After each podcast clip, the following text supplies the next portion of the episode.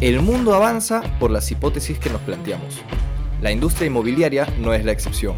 Soy Fabricio Canochi, director general en Dharma Marketing, y esto es La ciencia del marketing inmobiliario.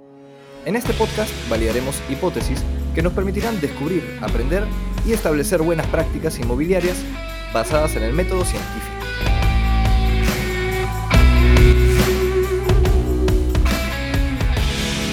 Hola, hola con todos los amigos inmobiliarios. Hoy día estoy recontra emocionado porque hemos logrado convocar a una de las agencias más reconocidas del sector inmobiliario que yo conozco por lo menos, ¿no? De las más reconocidas y obviamente me la recomendaron bastante. ante todo quiero darte la bienvenida Iván González, ¿cómo estás? Hola Fabricio, todo muy bien. Gracias por, por la invitación. No, buenísimo, buenísimo poder conversar. Lo primero que voy a hacer es introducirte un poco con la audiencia para que te puedan conocer, también como, lo que yo conozco. Digamos que tienes como agencia más de ocho años trabajando con marcas del sector inmobiliario. Hoy en día, siendo de las pocas agencias con el mérito de ser Google Partner Premier. Esto certifica, digamos, muy buenos resultados en, la parte digital, que es, digamos, un poco el, el core de lo que vienen viendo. Por ahí también he escuchado que pautean entre entre los diferentes proyectos que pautean mensual, hay como unos 200 proyectos inmobiliarios al mes que vienes viendo. Correcto, correcto. Buenísimo. Entonces eso nos da un montón de experiencia sobre la cual justo hoy día queríamos conversar un poco. Ahí tengo un par de preguntas eh, preparadas. Si te parece, vamos con la primera. Dale, dale, empecemos. Buenísimo, Iván, qué chévere. Entonces lo primero es el marketing. El marketing en el rubro inmobiliario y sobre todo digital. Cambia de ritmos extremadamente rápidos y hay que actualizarse constantemente. Entonces, lo primero que yo quería preguntar era, ¿qué cambios has podido ver en el mercado inmobiliario desde que entraste? ¿Qué diferencias has visto de ahora a antes? Y, por ahí también, ¿qué similitudes crees que siempre va a haber? O sea, hay algunas cosas que tal vez nunca van a cambiar, ¿no? Claro, correcto. Este, creo que, uno de los principales cambios que he visto es que ya eh, casi todas o la mayoría de inmobiliarias han eh, migrado al canal digital, ¿no? Digamos, hace aproximadamente cinco o seis años, cuando nos sentábamos con las inmobiliarias, algo que nos comentaban era de que de todo el presupuesto de publicidad que tenían, más o menos un un 10, 15% lo asignaban a, digital, ¿no? Y el resto lo asignaban pues a temas tipo out of home, eh, periódicos, revistas, ¿no? Por ahí aparecer en algún programa de TV, ¿no? Eh, y hacían también, digamos, eh, mucha comunicación alrededor del proyecto, ¿no? mediante paneles, mediante la caseta de ventas, ¿no? y digamos que hoy por hoy eso ha cambiado radicalmente justo el día de ayer estuve con, con Álvaro de Carpio, ¿no? él es el director comercial de, Armando Paredes, y me comentaba pues que hoy, digamos, el impacto que tiene el canal digital eh, en el rubro inmobiliario ya es bastante relevante, ¿no? Y digamos, ese mix que te comento que antes era una inversión de, de alrededor de un 10, de un 15% en publicidad digital, Hoy te puedo decir que digital ya representa más del 70%, ¿no? Y tengo muchas inmobiliarias que, digamos, un poco por, la crisis por la que estamos viviendo, han recortado varios canales y todo ese dinero lo han destinado 100% al, al canal digital, ¿no? ¿Y eso por qué se da? Se da porque, digamos, hoy en día la, penetración que, que, tiene el Internet en el Perú ha aumentado bastante el uso de smartphones también ha aumentado bastante con respecto a, hace cinco años, ¿no? Entonces tenemos hoy en día un usuario más, más conectado, ¿no? Y como bien sabemos, el beneficio que tiene el marketing digital es que podemos hacer unas campañas bien eh, segmentadas, bien orientadas a un público específico, ¿no? Lo cual, digamos, eh, termina entregando tipo los mejores resultados, ¿no? Más que colocar por ahí un panel que en realidad va a salir muy, muy caro y que lo va a ver todo el mundo y, digamos de todo el mundo que lo ve no necesariamente eh, esas personas van a hacer alguna compra, ¿no? Un primer, un primer pequeño paréntesis para, para resumir un poco lo que me parece interesantísimo. Estamos hablando entonces de que, de que las inmobiliarias antes invertían como un 90% de su presupuesto en lo que son, tal vez se conoce como ATL, Out of Home, la parte, digamos, un poco más paneles, ¿no? Entonces. Correcto. Ellos empezaron por ese lado porque veían que, digamos, dentro del sector seguramente la parte de ubicación era lo más importante, que pasen por ahí y que quieran entrar a la sala de ventas. Mientras que hoy en día se da, uno, el factor de conectividad que me dices, que hay una muy buena, un muy buen porcentaje de personas conectadas a, digamos, los canales digitales. Por ahí un pequeño dato que he podido también recabar que le dejo a nuestra audiencia. De las personas conectadas a Internet en el Perú, el 98% tiene Facebook. O sea, prácticamente, tiene Internet, tiene Facebook. O sea, eso es, digamos, un poco la, la hipótesis que sacamos inicialmente que me pareció súper interesante. Y lo segundo que dices, importantísimo también, están redistribuyendo dentro de su plan de medios, las inmobiliarias grandes también, mucho al canal digital y una primera hipótesis que tal vez te lanzo a ver si es que, a ver si es que estoy, estoy en lo cierto, me imagino que es por la medibilidad que se tiene. O sea, yo, yo sé cuánto va a qué y qué resultados se me, está me, puede traer esta inversión. Correcto, correcto, tal cual. Eh, como bien sabemos, todas las actividades que podemos hacer a nivel digital ya son totalmente medibles, ¿no? Yo ya sé que por ejemplo, Juanito Pérez, que me compró un proyecto, Juanito Pérez vino de una campaña que hice dentro de Google, ¿no? Eh, ¿Cuánto invertí en Google? Invertí, qué sé yo, este, 800 dólares. Ah, ya, y esa campaña me trajo a Juanito Pérez y me trajo a, Pepito Flores, ¿no? Y estos dos señores me compraron y me hicieron compras cada uno por 200 mil dólares. Eh, entonces, por dos son 400 mil dólares versus una inversión en campañas de 800, de mil dólares se da pues un retorno de la inversión bastante, bastante interesante, ¿no? Eh, entonces, te, puedo decir que, digamos, a, nivel de inmobiliarias he visto ese, ese, cambio, ¿no? Ha habido pues una migración interesante de canales tradicionales a canales digitales, ¿no? Eso, digamos, de cara a las, a las inmobiliarias y de cara, digamos, a, a las plataformas en sí también ha, ha implicado un reto, ¿no?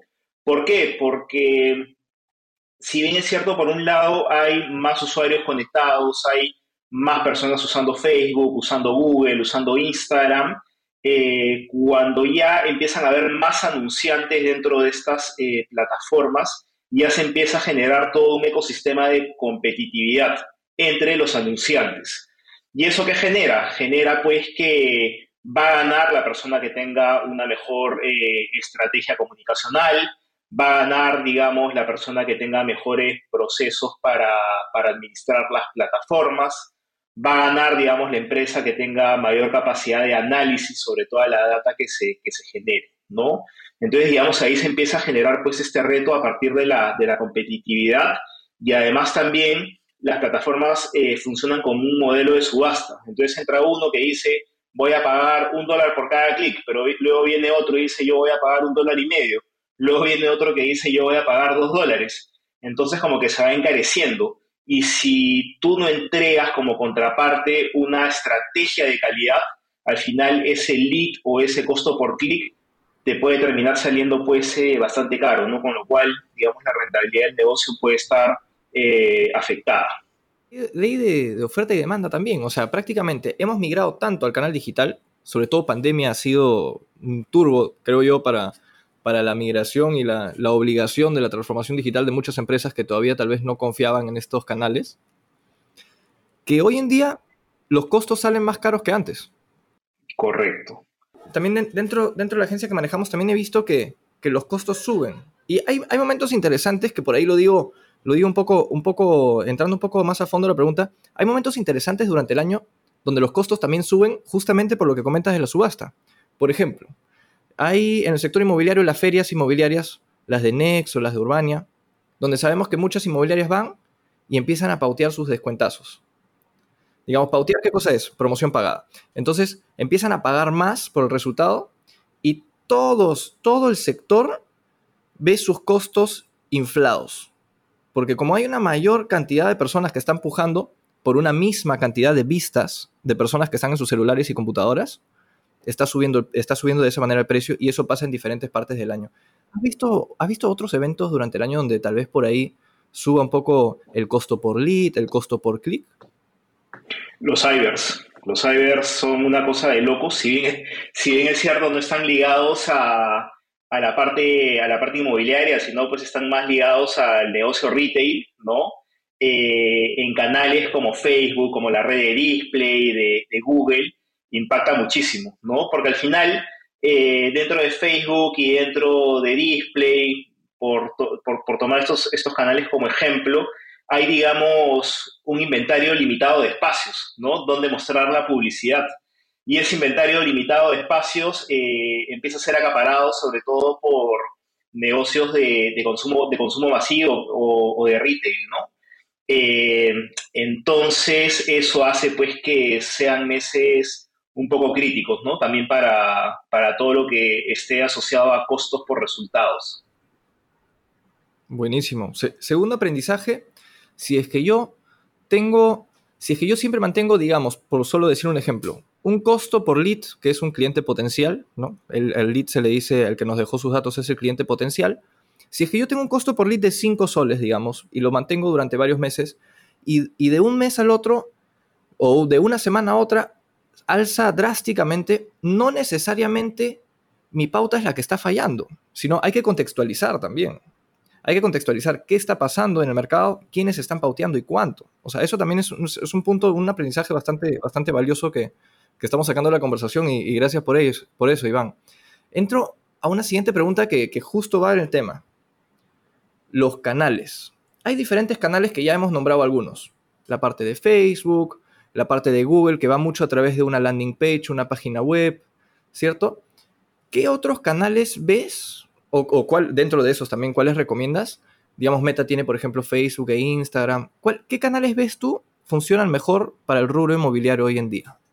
Digamos que los canales más relevantes son eh, efectivamente Facebook, Instagram y también tenemos las soluciones de Google Ads. ¿no? Dentro de Google Ads también hay diversas opciones, ¿no? como la red de búsqueda, eh, hace poco salió el tema de Discovery, también, digamos, ahora muy último ha salido el tema de Performance Max, ¿no?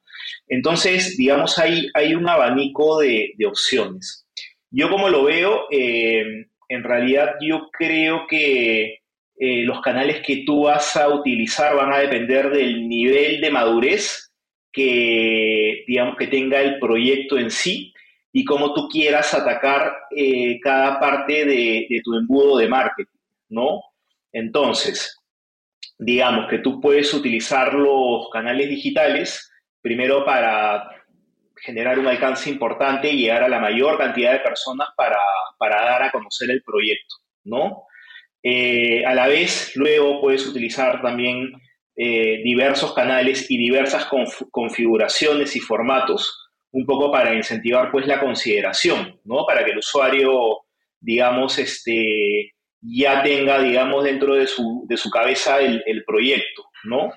Eh, y finalmente, pues ya a la vez eh, también utilizar los, los, canales digitales para incentivar al usuario a que tenga una primera reunión de contacto o finalmente ya eh, a poder hacer la, la compra, ¿no? Entonces, en realidad es, es un abanico de, digamos, de, de, canales, entre los principales, como ya mencioné, tenemos Facebook, Instagram, tenemos la red de búsqueda de Google, eh, Discovery de Google y, Performance Max, pero digamos, el uso de cada uno de, de, estos canales va a depender de cómo vas a ir atacando cada parte del, del embudo de compra y cómo es, digamos, el, el nivel de madurez que tiene este, potencial cliente dentro de su, de su proceso de toma de decisión para comprar un, un inmueble, ¿no? Entonces, finalmente, como, como puedes este, ver, no, no, es algo tan sencillo, o sea, realmente tienes que, que, partir de una, de una estrategia, que es lo que vas a, a, comunicar en cada uno de los, de los puntos del embudo, ¿no? Y a partir de eso es cómo lo vas a ejecutar en canales digitales, ya sea a nivel de configuración como a nivel de, de contenidos, de piezas gráficas, ¿no? Y finalmente, una vez que lo ejecutas, es cómo vas capturando información para entender qué funciona, qué no funciona, qué es lo que tienes que ir potenciando, qué es lo que tienes que ir eh, eliminando, ¿no? Y sobre toda esta base ir construyendo, ¿no? Ir construyendo justamente para poder generar la mayor cantidad de leads y a la vez eh, poder mejorar la calidad de los mismos. Totalmente de acuerdo. Hay que tomar en cuenta ambos factores. En verdad, justo me parece que el primero, el segundo capítulo que lanzamos, hablamos bastante sobre la cantidad y la calidad de leads junto con, con, Gisela Malca y es un tema que, que, me gusta muchísimo conversar. Sobre el tema del embudo también, aclarando rápidamente con la audiencia, voy a presentar un primer embudo que digamos podría funcionar en este, en este sector, en, con, con algunos proyectos. La parte inicial vendría a ser, ¿por qué embudo? Porque arriba hay muchas personas y abajo son menos rápidamente explicándolo, arriba de la parte de reconocimiento. Quiero llegar a muchas personas para que muchos me conozcan. Menos de estas personas que en algún momento me han visto, que es el alcance, eso es el indicador un poco del reconocimiento, alcance, a cuántas personas estamos llegando, hay cierta cantidad de personas que nos consideran. Estas son menos, hay que ver la primera conversión. ¿Por cómo sabes que te consideran? Interacciones, o sea, hacen algo, lo ven completo, te dejan un comentario, lo comparten. En interacciones ves qué tanto están considerándote como marca. Una vez, una vez que tienes más interés aún, o sea, bajas a un nivel más en el embudo, la persona te deja sus datos y se vuelve un lead. Ese lead en este sector muchas veces se llama para agendar una cita, sea virtual o en sala de ventas, que es el siguiente paso, que vaya a la sala y ahí ya viene la última conversión, es que nos compre. Dentro de este embudo, digamos en estos seis pasos, reconocimiento, consideración, lead, agenda, sala y venta, hay ciertos canales, como tú dices, que sirven para cada parte. Eso es importantísimo también tomarlo en cuenta porque la persona al inicio no te, no, te va a querer comprar, al inicio solamente te está viendo y también hay que, hay que tomar en cuenta que cuando sale una pauta publicitaria, un, un ad, como, como, le decimos, la persona no te va a comprar por el ad. Lo que tú quieres conseguir con el ad es que te deje sus datos. Es totalmente otro objetivo, ¿no? ¿Qué piensas al respecto? Hay muchas personas que lanzan su descuento desde el inicio, cuando están, digamos, en la parte de reconocimiento, por así decirlo, prospectando nuevas opciones. Claro, no, indudablemente hay que, hay que ir matando eh, etapas, ¿no? Hay que eh, darle un tiempo a cada etapa, ¿no? Eh, hay que tener un, proceso, ¿no? Y, un método para, cada parte, pues, del, del, embudo, ¿no? Es como que si disparas por ahí la oferta de una manera muy rápida, probablemente estás afectando tu rentabilidad, porque por ahí este, estás llegando a un usuario que en realidad apunta más al diseño en sí del proyecto, a la distribución, ¿no? Y más o menos está interesado y tú le pones el, descuento adelante y quizá no era necesario tanto, tanto descuento, ¿no? O, hasta, o hasta comunicacionalmente le quitas valor, tal vez, ¿cierto? Correcto, correcto, ¿no? Eh, le, quitas valor, lo pintas como un proyecto quizá barato, ¿no? Entonces, eh, sí, indudablemente cada etapa tiene que tener una, comunicación muy precisa, ¿no? Eh, y hay que ir guiando a este, a este usuario, hay que ir guiándolo, ¿no? Por eso, digamos, pues, este, tú mencionabas las campañas de remarketing, también juegan un rol bien, bien importante, ¿no?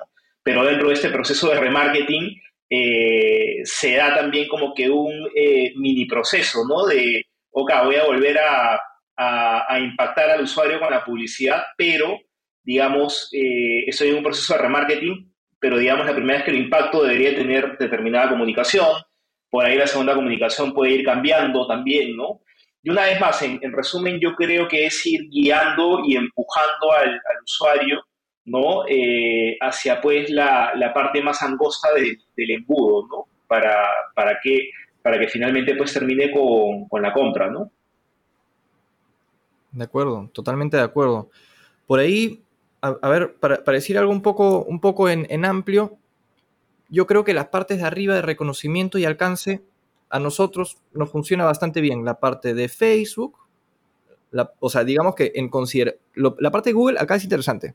La parte de Google no necesariamente está en reconocimiento, sino ya baja un poquito a consideración, porque la persona ya tiene un paso, está un paso más allá. O sea, no es que tú llegas a él diciéndole, oye, mira, yo te quiero vender mi departamento, sino la persona está buscando departamentos en Miraflores y ahí estás tú, ¿no? O sea, e, eso, eso, digamos, está interesante en esos dos canales en la parte de arriba. Y de ahí para la parte de abajo hay que tomar en cuenta los canales que son un poco más conversacionales, o sea, el WhatsApp, el mailing, qué mailing estamos mandando, ¿cierto? Hay, algunas inmobiliarias que hoy en día están automatizando su secuencia de mailing. Y ahí, Fabrizio, hay, hay un tema bien, bien interesante, ¿no? Porque muchas veces eh, los clientes te dicen, oye, no, ¿sabes qué? toda la parte de alcance y toda la parte de interacción de Facebook e Instagram, quítalo porque eso no me está generando nada. En realidad todos mis, mis leads están llegando por la red de búsqueda de Google, ¿no?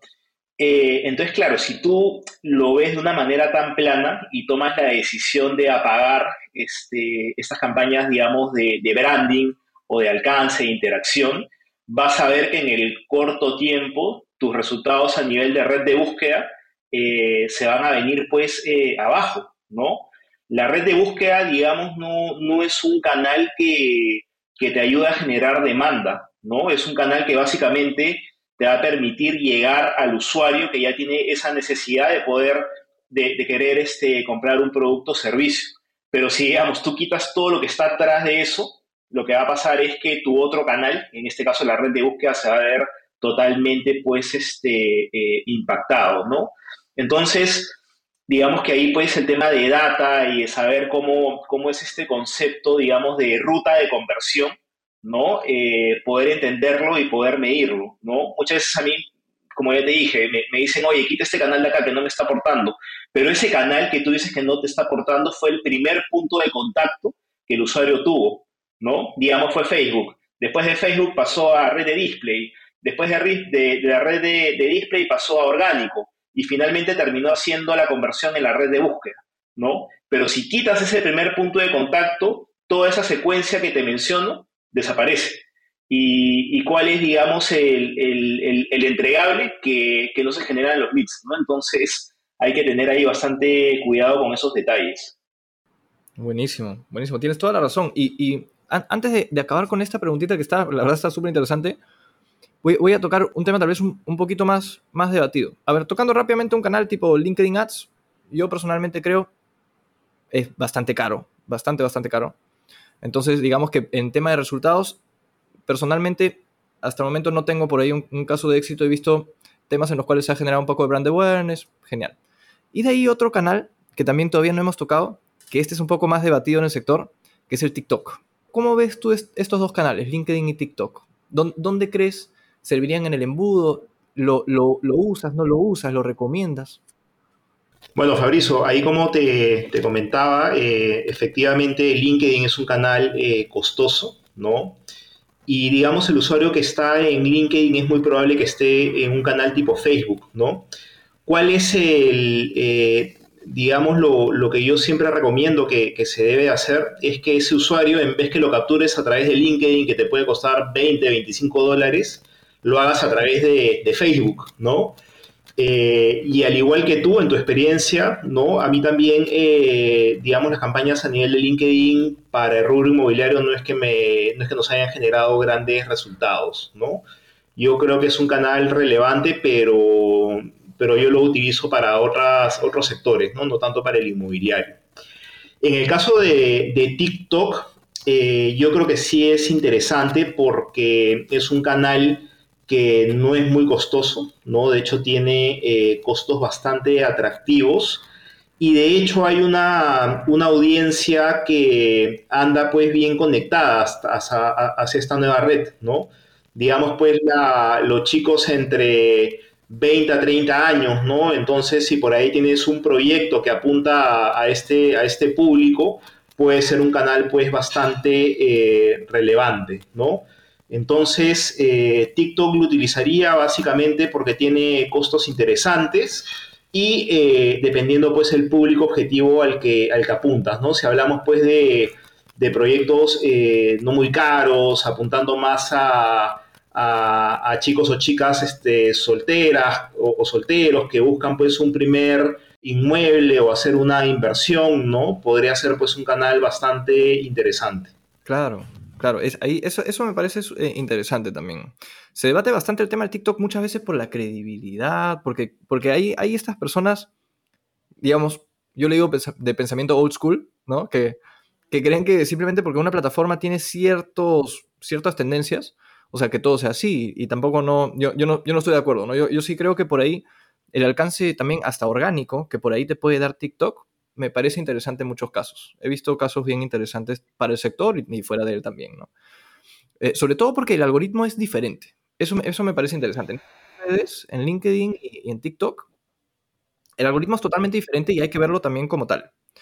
En, en, LinkedIn hablamos, hablamos solamente un poco de lo orgánico, ¿no? En LinkedIn, una vez que alguien te da like, llega a, muchas personas más. El alcance es bien interesante, el que te deja, digamos, una recomendación, como se llama en LinkedIn.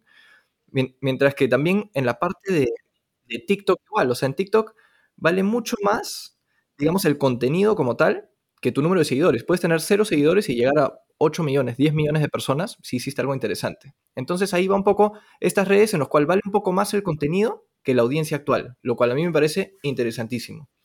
Entonces ahí, ahí va un poco la, las primeras conclusiones. Me imagino que cuanto más vaya avanzando TikTok y vaya avanzando TikTok Ads también, que por ahí, que por ahí, por ahí están, seguramente tendremos, tendremos mayores conclusiones. El, quería, quería hacer una pregunta sobre sobre casos reales que hayas visto en el sector inmobiliario peruano. Digamos, proyectos. Casos de éxito o casos de fracaso vividos en el sector. ¿Tienes alguno que, tal vez nos, puedas comentar para aprender todos de ello?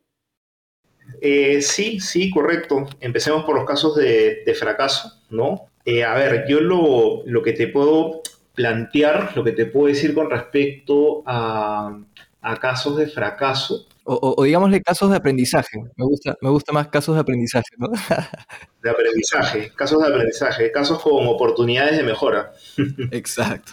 Sí, correcto.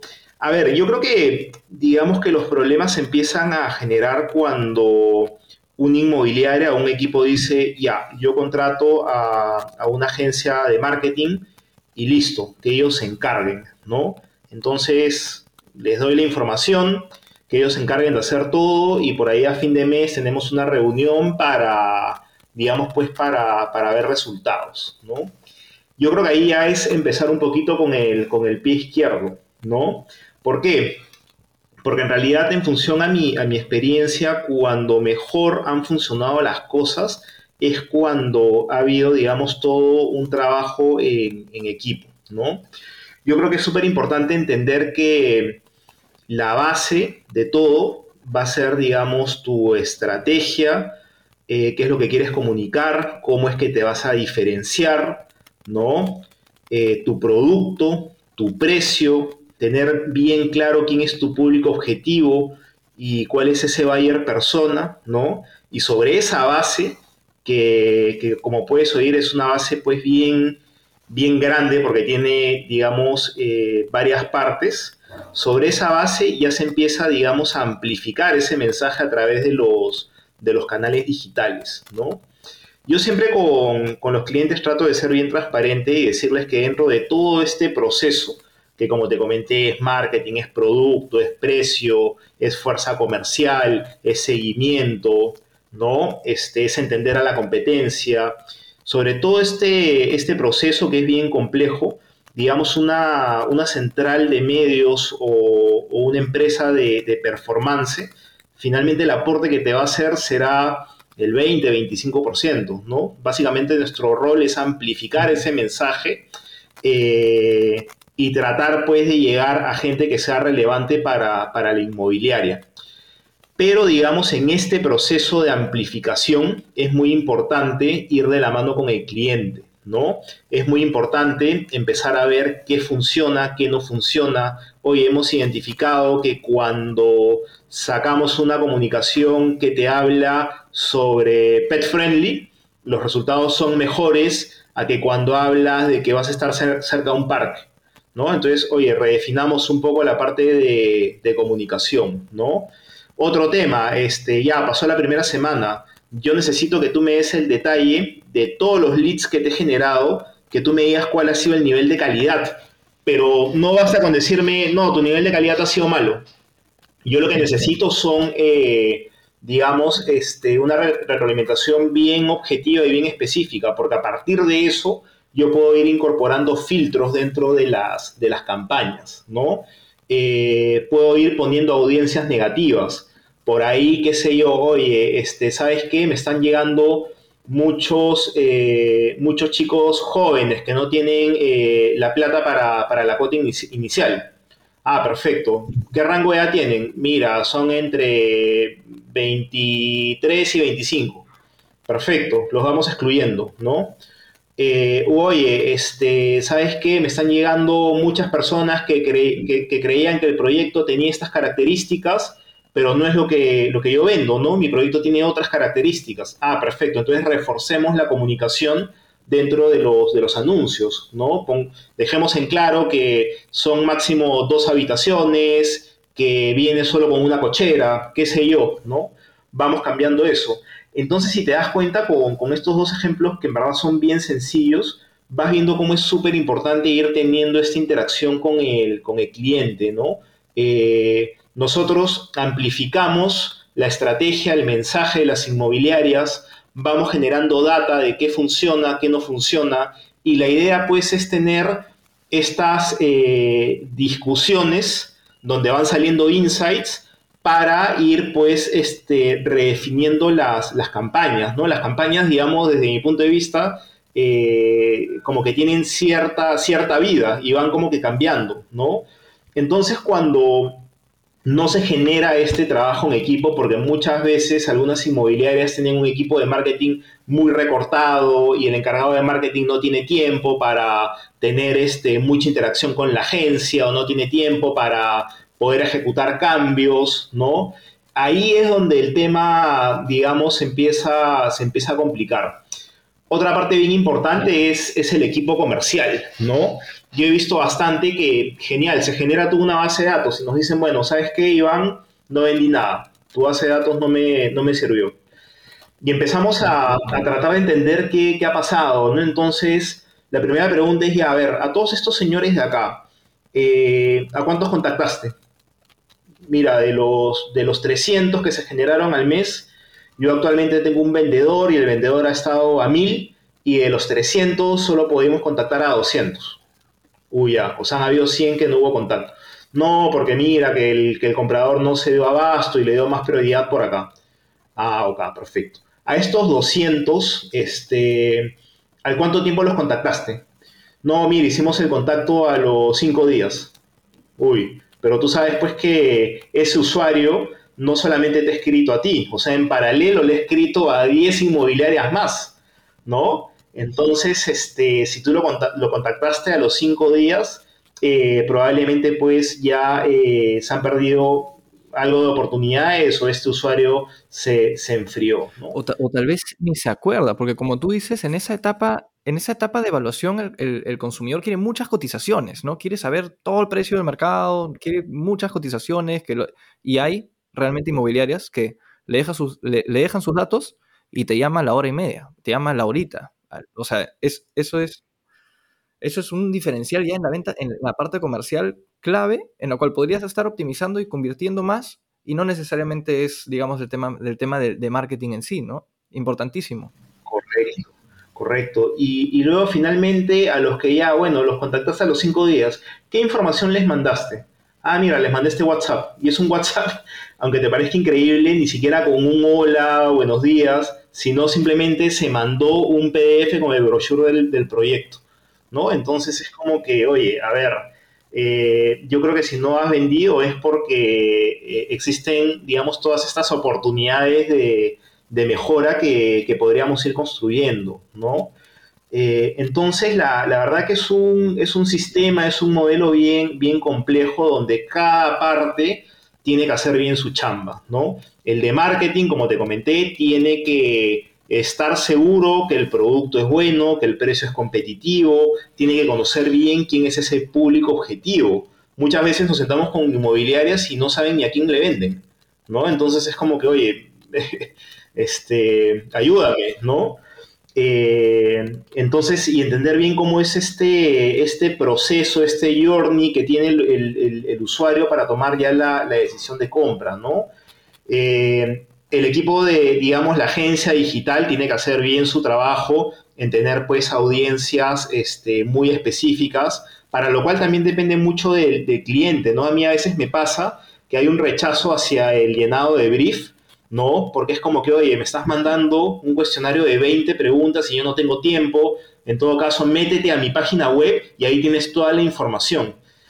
Y es como que, oye, en verdad, si tú me vas a dar un brief que es una porquería, el resultado de la campaña va a ser una porquería. Si tu brief es bueno, ¿no? créeme que los resultados de la campaña van a ser eh, bastante buenos, ¿no? Yo la verdad que, antes de entrar en la parte eh, digital trabajaba en marketing y yo invertía demasiado tiempo en el llenado de brief, ¿no? Este, tratando de dar toda la, información, porque yo sabía que a partir de esa data eh, el equipo de creatividad o el equipo digital iba a poder pues ejecutar una, una gran campaña, ¿no? Entonces, bueno, del lado de, la agencia, eh, el trabajo de hacer, digamos, unas buenas configuraciones, buenos procesos de optimización, de generar data, pero generar data que realmente sea relevante para, el cliente, ¿no? Este, data que, eh, eh, digamos, te permita generar insights, te permita tomar decisiones, te permita entender qué funciona y qué no funciona. ¿no? Y no data quizá que puede ser muy técnica y que va a generar un poco más de confusión, ¿no? Totalmente de acuerdo. pequeño paréntesis para, cerrar un poquito también esta pregunta que por ahí se nos está escapando el tiempo. En esta parte me parece importantísimo resaltar que uno, y esto, y esto realmente es admirable, que las agencias se, tomen los resultados tan, tan a fondo como para, como para ver que hay oportunidades de mejora en otras áreas. O sea, eso se ve poco en el mercado que realmente la agencia te diga, mira, yo, yo realmente estoy haciendo todo lo máximo de mi, de mi esfuerzo y creo que estás fallando por acá. Eso, eso me parece la primera parte clave a, resaltar también. Y lo segundo, que indicadores de valor te facilitan decisiones. Entonces, si es que medimos las cosas como se puede medir en digital, estos indicadores clave te van a decir la decisión que deberías tomar, te la van a recomendar desde los mismos números. Y esos indicadores de valor es lo que hay que ir buscando dentro de un embudo, dentro de una estrategia y dentro de la parte, digamos, de, implementación. Entonces, pasando un poquito a lo siguiente, como, como, como bien comentas, todo, todo, lo que viene haciendo como agencia, que la verdad es admirable y la verdad es que realmente están consiguiendo resultados que son muy, muy buenos. ¿Puedes comentarnos un poco más de lo que se viene para algoritmo? Bueno, este, este año eh, va a ser bien importante. Justamente en la presentación que, tuvimos fue un tema que, que yo abordé y que probablemente eh, ahorita no se ha este, escuchado tanto, pero eh, va a tomar mucha relevancia eh, acá en Perú el tema de la, privacidad de datos, el manejo de la, información, ¿no?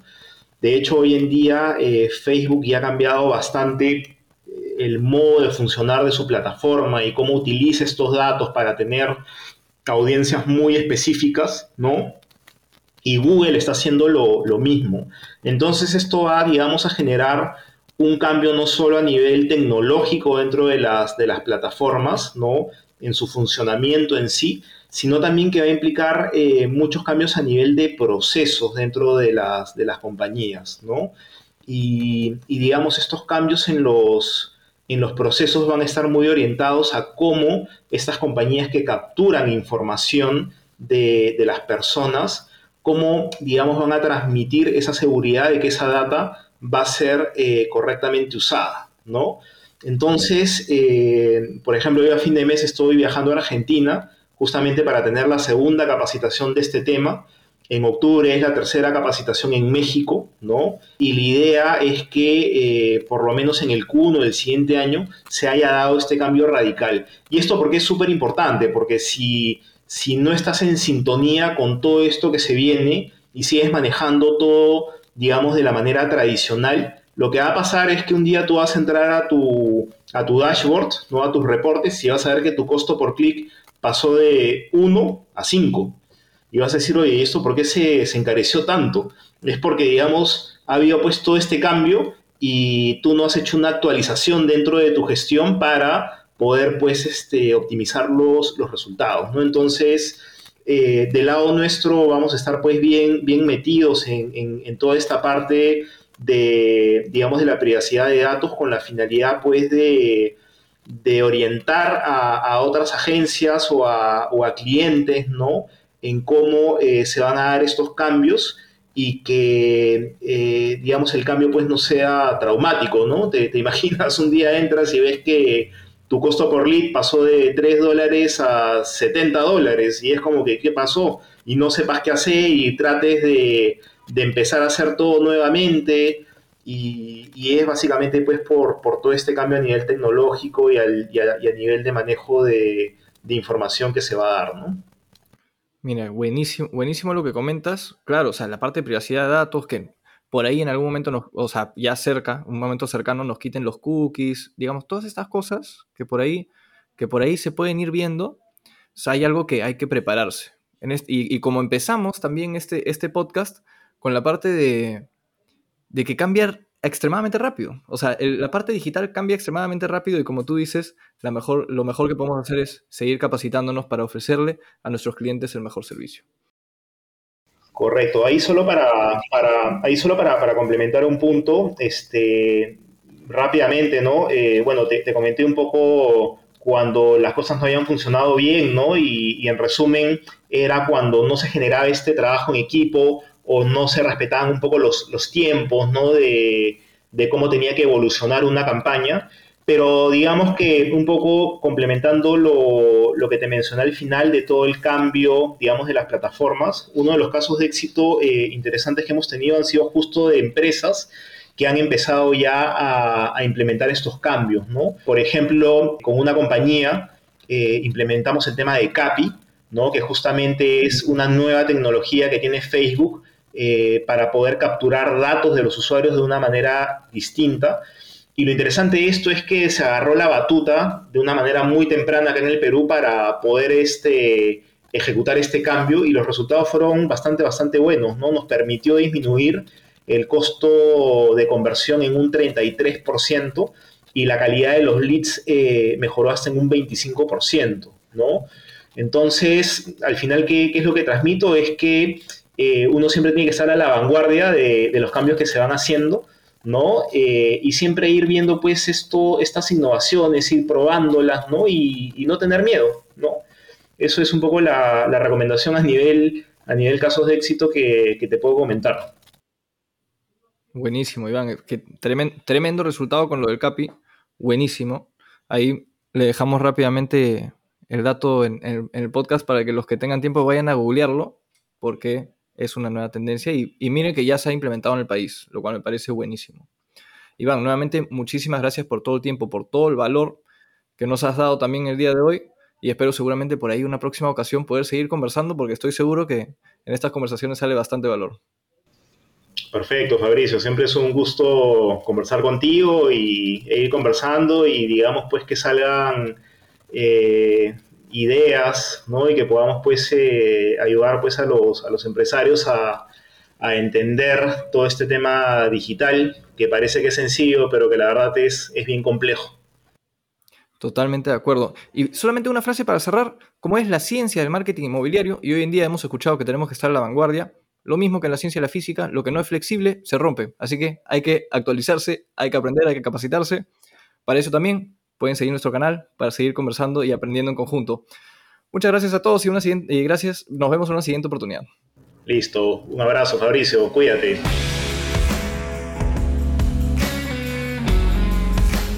Gracias por escuchar este episodio. Espero que como yo hayas aprendido mucho el día de hoy. Entender la ciencia del marketing inmobiliario te permitirá obtener mejores resultados y ventas. Por eso no dejes de suscribirte a este podcast. Hasta un próximo episodio. Chao.